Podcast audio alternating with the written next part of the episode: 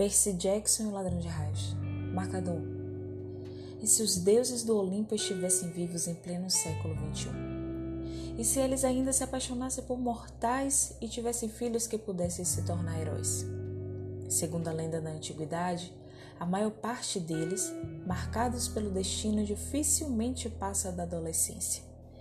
Poucos conseguem descobrir sua identidade. Percy Jackson está para ser expulso do colégio interno, de novo. É a sexta vez que isso acontece. Aos 12 anos, esta é apenas uma das ameaças que param sobre esse garoto, além dos efeitos da síndrome de déficit de atenção, da dislexia e das criaturas fantásticas e deuses do Monte Olimpo que ultimamente parece estar saindo dos livros de mitologia grega do colégio para a realidade. E ao que tudo indica, estão aborrecidos com ele.